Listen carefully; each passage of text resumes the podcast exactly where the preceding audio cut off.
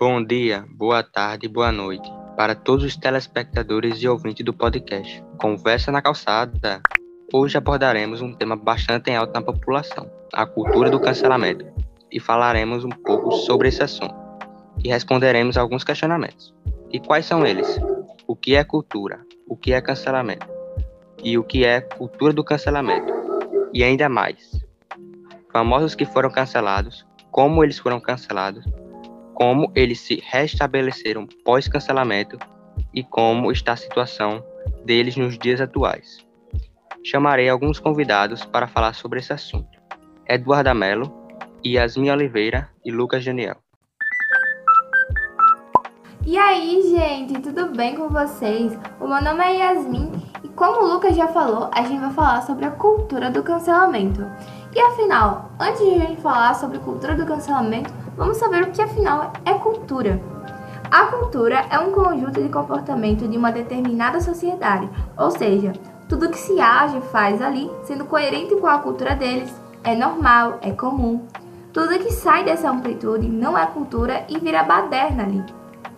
E o cancelamento? O cancelamento tem como sinônimo anulação, término, algo que acontecia e foi extinguido. Na internet, os sinônimos não se dissipam. Quando alguém cancelado, a forma que ela tinha se anula, seja por uma falta, um ato que ela fez ou qualquer outra coisa. Sendo também que a cultura, que se falou sobre sociedade, não tem que ser uma grandíssima sociedade em outro, não. Uma pequena parte de pessoas, já sendo em um lugar de escola, onde já é típico se fazer tal ato, tal ação, falar, tudo que sai dali e não está conformes e vai contra, já não mais está de acordo com a cultura. Mas e agora? E afinal, o que é a cultura do cancelamento? Respondendo a sua pergunta, Yasmin, a cultura do cancelamento é meio que aquele lance de fazer justiça com as próprias mãos. O cancelamento pode viralizar rapidamente nas redes sociais, principalmente se ele é apoiado por algum influenciador, tudo acontece de uma forma muito rápida, desde o início da polêmica até algo ser vazado. Eu só não entendo por que uma pessoa é cancelada. Mano, isso acontece quando uma pessoa fez algo inaceitável ou inadmissível no mundo atual. Sim, sim, sim. E esse tipo de coisa aparenta ser uma ótima atitude disciplinar e, querendo ou não, há situações que ele pode ter algum efeito positivo. Mas há muitos casos que pedem exceções porque se passa do limite, se esquece da empatia da pessoa que está sendo cancelada. E agora, a partir desse momento né, de, de pandemia, principalmente que as pessoas estão mais focadas em redes sociais, não se veem é, pessoalmente, né? Fica até mais fácil de se falar pelas redes sociais. E o cancelamento ele fica cada vez mais rígido, cada vez mais rígido. Isso prejudica muito a pessoa, o psicológico dela, a reputação dela, até ameaças na família. E o principal, assim, do, do, do, cancelamento é que se une o erro da pessoa com a própria pessoa. Então não se é, aponta o erro dela depois que a pessoa se arrependeu, para-se. Não, tipo, a pessoa, sei lá, se arrependeu e ainda continua o cancelamento sem uma pausa, assim, sem um ponto, ficando algo extremo em que, obviamente, visivelmente, esse cancelamento não vai servir é, de modo algum para edificar a pessoa. Certo que tem pessoas, né, quando você aponta o erro dela, principalmente assim, com famosos, que isso é mais famigerado acontecer com famosos, é, você aponta o erro da pessoa, a pessoa muda, mas tem aquelas pessoas que são bem relutantes e precisam de coisas visíveis que amostrem o erro da pessoa. Mas quando se põe o erro da pessoa e a pessoa como a mesma coisa exatamente, é, se torna algo muito abusivo, digamos assim. A partir do momento que a pessoa se mostra arrependida, apesar de que por dentro a gente não sabe, mas quando exteriormente, pelo menos ela se mostra arrependida, já é momento de se parar com esse cancelamento. E as consequências desse assunto é pesada, velho. É perca de seguidores, ameaças, transtornos psicológicos, afastamento das redes sociais. Não só das redes sociais, da vida, né? Que eles se isolam e tal.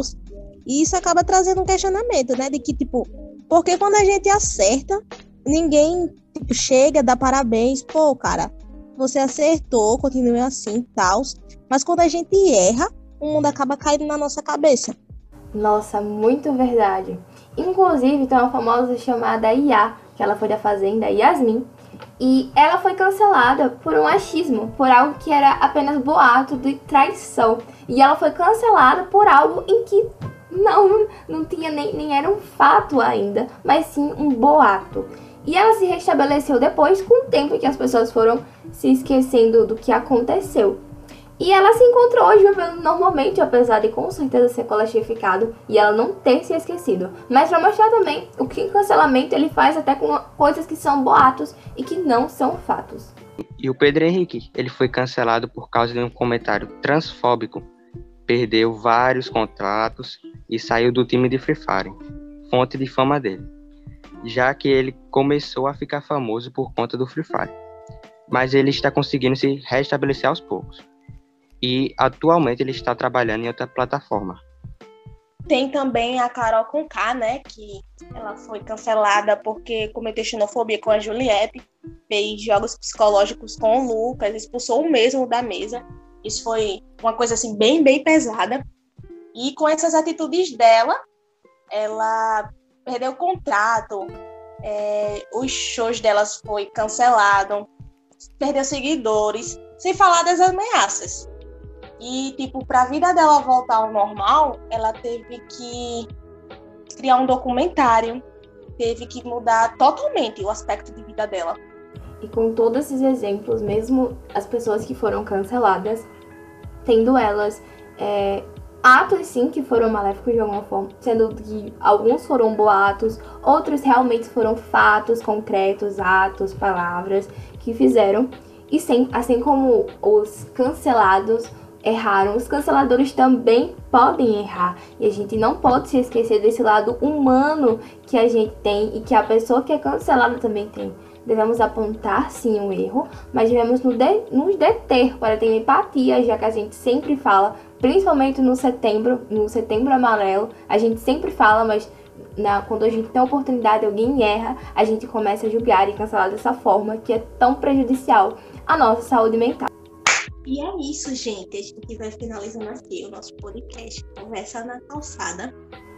Nossos agradecimentos para a professora Mona Lisa do CEP Rui Pereira e todos os ouvintes.